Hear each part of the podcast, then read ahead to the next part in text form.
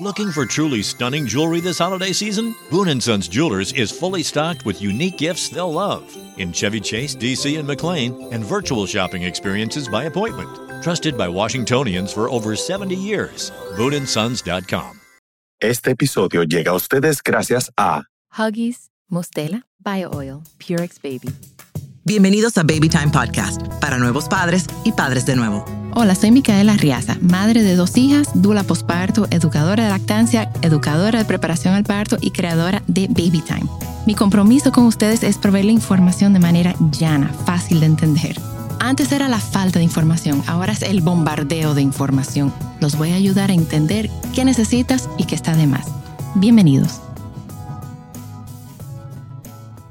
Hoy estoy con Dominique Nadal. Hola Dominique, bienvenida. Hola. Gracias por venir. Ay, no, no hay de qué. Mira, hace varios meses supe, una amiga que tenemos eh, en común Correcto. me contó que tú pasaste por una mastitis. horrible. Y te, te invité hoy al podcast porque realmente yo siento como educadora de lactancia y Ujú. como dula posparto, yo soy a veces como la, la primera persona donde las madres, donde mis clientas, incluso hasta no clientas, hasta gente por Instagram. Eso fue un tema. Yo tuve que decirle, señores, no me manden fotos por Instagram. sí. Porque en ese momento no era yo, sino era un equipo viendo y había fotos de teta y de todo. Y yo antes, y había un hombre que trabajaba con nosotros y él decía, y esto es así. Y que Dios mío.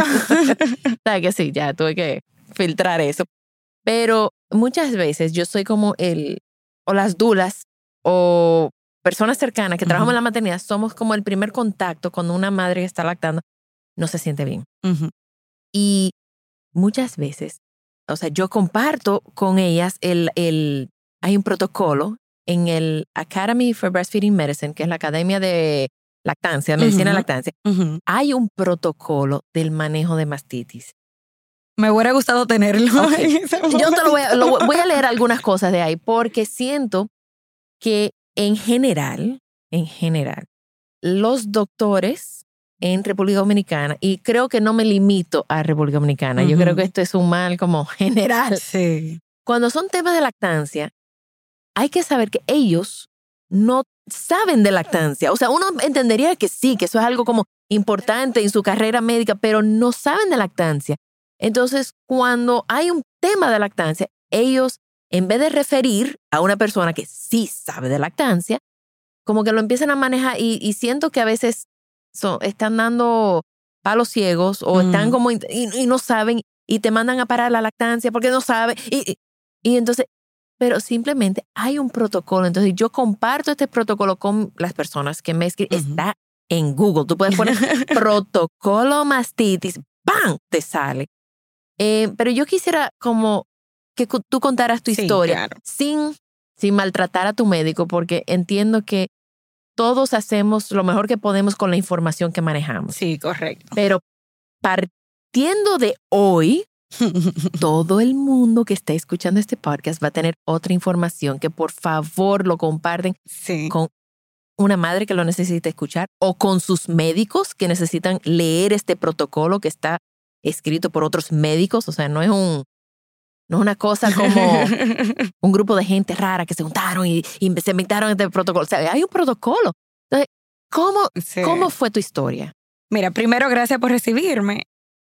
Realmente mi historia comienza como una madre primeriza descubriendo todo este mundo nuevo de, de madre, de lactancia y todo eso. ¿Tú tomaste, tú, tú tenías información de lactancia? ¿Hiciste Yo- curso? ¿Hiciste algo? Yo tomé un curso contigo, Ah, ok. pero fue de esos express. O sea, Ok. tú tienes una opción que es, porque realmente yo no tenía mucho tiempo por temas de trabajo y otras cosas, y no disponía de mucho tiempo, Ok. pero sí quería como por lo menos tener la información básica. Entonces tomé la opción que ustedes tienen, que es como un tipo cursillo express. Ah, el de preparación al parto. Exacto. Entonces, eso fue como que lo más que yo tenía a nivel de conocimiento y obviamente mi, mi mamá, que era un buen punto de referencia porque parió cinco muchachos. Wow. Eh, sí. ¿Y lo lactó? Y lo lactó, pero fuertemente. O sea, que tú tenías ahí un, un role model. Sí, yo, y la verdad que tenía mucha esperanza, como que me entré en el tema de, de mm, la lactancia con una mente abierta y esperando, bueno, tener la misma, eh, vamos a decir, experiencia que tuvo mi mamá. O sea, te comento que realmente ni siquiera como que mi mente había pasado, ay, si me pasa un tema de una mastitis, o sea, yo ni siquiera como que eso lo había eh, contemplado, ni me había tampoco educado en ese sentido. O sea que cuando me llegó eh, pasar por esto, pues yo estaba desinformada y, y no con mucha experiencia porque mi mamá nunca había pasado por eso, ni personas cercanas a mí tampoco. Y las personas que sí me dijeron, le había pasado, pero muy leve, no como a mí me llegó a pasar. Entonces, nada, para hacerte la historia, me comienza como una mastitis normal, o sea, dolor en el seno. Quiero hacer un paréntesis. el la mastitis no necesariamente le da a todas las mujeres que lactan. Yo lacté a dos y, y, bueno, lacté una por seis semanas y la otra por dos años. Nunca me dio mastitis. Sí. Hay cosas que pasan y hay, gente que sí, hay gente que no. Ok.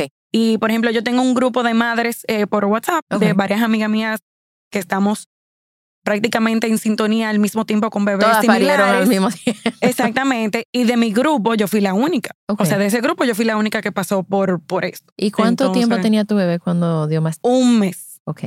No, es común que ocurre en los primeros, en las primeras seis semanas. Ahí es como cuando suele ocurrir con más frecuencia. Puede ocurrir en cualquier momento de, de tu jornada o de tu experiencia de lactar, pero es súper común. O sea, que tú caíste justo en... En ese Tú eres textbook, sí, Así mismo. Entonces, nada, me comenzó normal, eh, un dolor en el seno, se me puso rojo, me comenzó una fiebre.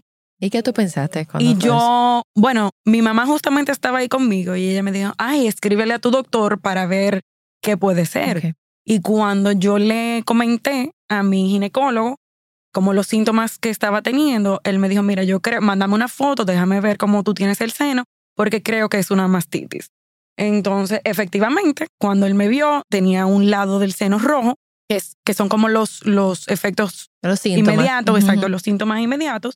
Entonces, nada, me mandó a acostarme. En ese momento me mandó a poner unos pañitos tibios, calientes, para tratar el tema del dolor, porque realmente me estaba doliendo mucho y el tema de la fiebre. Entonces. No te tomaba mandar ningún En ese momento no me mandó a tomar medicamento, ni tampoco me mandó a quitarme el bebé, o sea, que no me lo pegara, porque también dicen que la mejor como medicina para la mastitis es el mismo bebé que te succione el, el seno y te destape esos conductos tapados. Entonces, que me siguiera pegando al bebé y él me iba a ir monitoreando y, y, que si se iba poniendo peor, pues entonces no íbamos a ver y eso. Entonces, nada, en ese momento se me, se me fue poniendo como más caliente, la fiebre me fue subiendo, a mí me llegó a subir la fiebre a 40 y entonces ahí me mandó a tomar unos medicamentos leves para yo poder continuar lactando.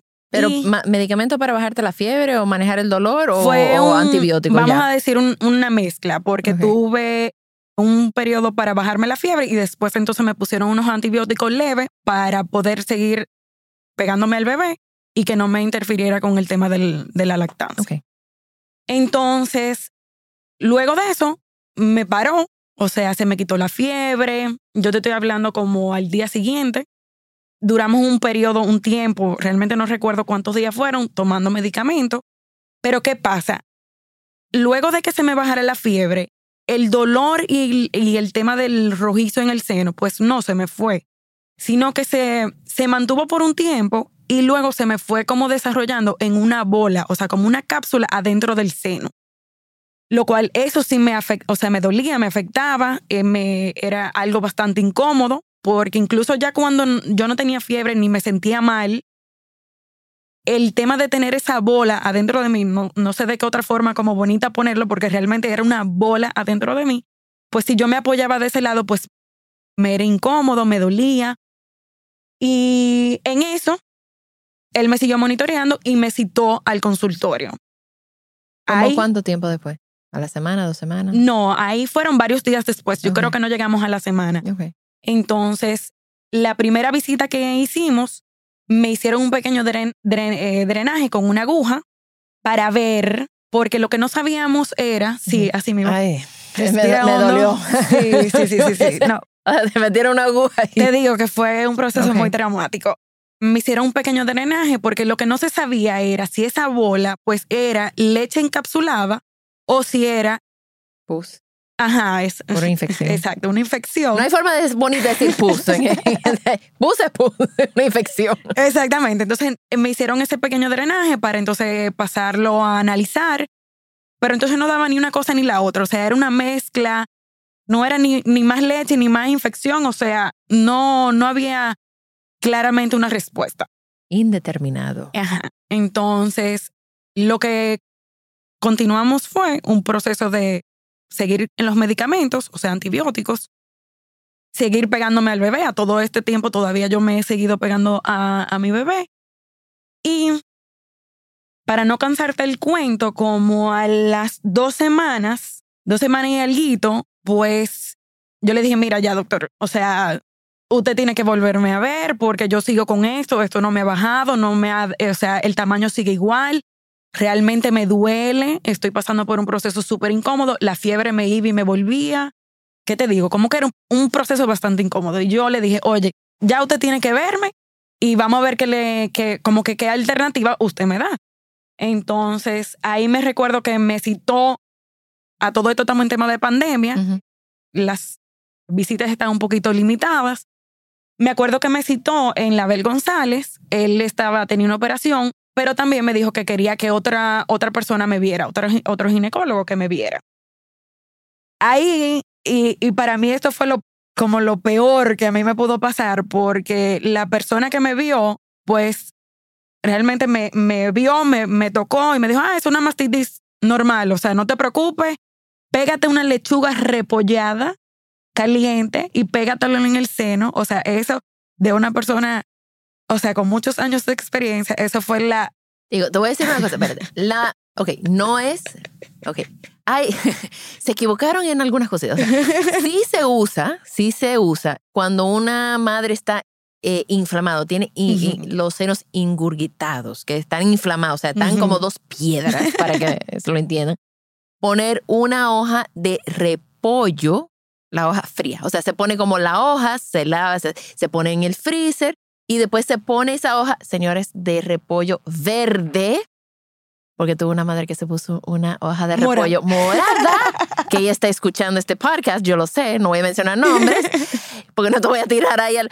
Y entonces tenía todas las tetas manchadas de, de morado y todo el brazo y me dice, ¡Ah! y duraron, como, ¡Auxilio! duraron moradas como una semana. Entonces es hoja de, de repollo. Bueno y se pone adentro para bajar la, infla la inflamación Ajá, uh -huh. hasta que como que se marea un poco. Pero eso también te puede, tiene propiedades antiinflamatorias, pero también tiene propiedades que te puede como parar un poco la producción de leche. Bueno. Digo, a ti te mandaron a poner lechuga, o sea que se equivocaron o sea, de vegetal. Era, o sea, lechuga repollada y me lo mandaron a poner caliente. O sea, ahí se equivocaron dos cosas. Ya, pero literalmente, a esta altura, lo menos que yo quería oír era como una alter, como una no alternativa. No es una ensalada. Exactamente, como una alternativa casera de ver, resuelve tú, sí. do it at your house, o sea, do it yourself. Do yo it decía, your, no, do it DIY, DIY, DIY. Exactamente. yo quería que me dijeran, ok, esta es la solución para ese problema. Okay. Entonces, y mi médico me mandó para mi casa. A poner a comprar lechuga. Y yo como buena soldadita fui y hice todo el proceso porque yo lo que no quería era que claro. después dijeran, como que el doctor me dijera, ah, pero tú te saltaste este paso y quizá eso te hubiese ayudado. Okay. Yo fui muy obediente, hice todo lo que a mí me mandaron a hacer. Cuando eso no me resultó, ya ahí de una vez, no, yo, no te iba por a el celular, doctor, tenemos problemas porque esto no, a mí no me está resultando, tengo el mismo dolor, tengo la misma incomodidad, estoy igual, auxilio. Después de unos días, entonces él me volvió a ver, eh, me citó en su consultorio, eh, me volvieron a hacer otro drenaje y bueno, ya me cambió de antibióticos. Aquí todavía yo me estoy pegando el bebé todavía. O sea, ya tú tienes que dos semanas, tres, tres semanas. Tres semanas. Tres semanas ya, ajá. Entonces volvimos a darle como un chance a que ese cambio de medicamento pues eh, hiciera efecto y en caso de ahí pues ver qué se podía hacer. Ya la, oye, tengo un recuerdo súper vívido en mi cabeza, o sea, de literalmente ponerme a llorar con mi doctor. Yo le dije, mira, yo necesito ayuda. O sea, por favor, ya, yo no puedo más, ya yo no aguanto. Aquí ya teníamos cuatro semanas. Yo duré un mes con todo este problema. Yo le dije, ya yo no puedo más. Yo necesito que tú me ayudes, yo necesito resolver este tema porque mi cuerpo ya no aguanta más. Entonces, él dijo ahí también, ok, vamos a buscar otra, otra eh, opinión. Y me vio otro doctor que me encantó, o sea, eh, en ese proceso cuando ya mi doctor dice, ok, necesito, porque reconoce que, que, que ya hasta donde él llega, pues ya él Hasta donde agotó. llega su conocimiento. ya. Exactamente, él agotó todo su procedimiento, entonces ya necesita otra, otra voz, otra, vamos a decir, eh, recomendaciones de otra persona más experimentada. Y te voy a decir una cosa, yo felicito a tu doctor porque nunca te mandó a parar la lactancia de No. ese seno. Que muchos, Sí. si no la mayoría, mandan a parar la lactancia y eso es una de las peores cosas que tú puedes hacer cuando una madre está pasando por una Sí. mastitis, que lo vamos a ver en el protocolo. Ok. También estamos en babytimerd.com con nuestros talleres online, donde yo y todo el equipo estamos disponibles para ayudarlos a sobrevivir el posparto y todo lo que conlleva. Gracias por acompañarme. Por favor, comparte este episodio con alguien que necesite escucharlo. Nos pueden seguir en las redes sociales como BabyTimeRD. Babytime Podcast es grabado en Pinktree Studio.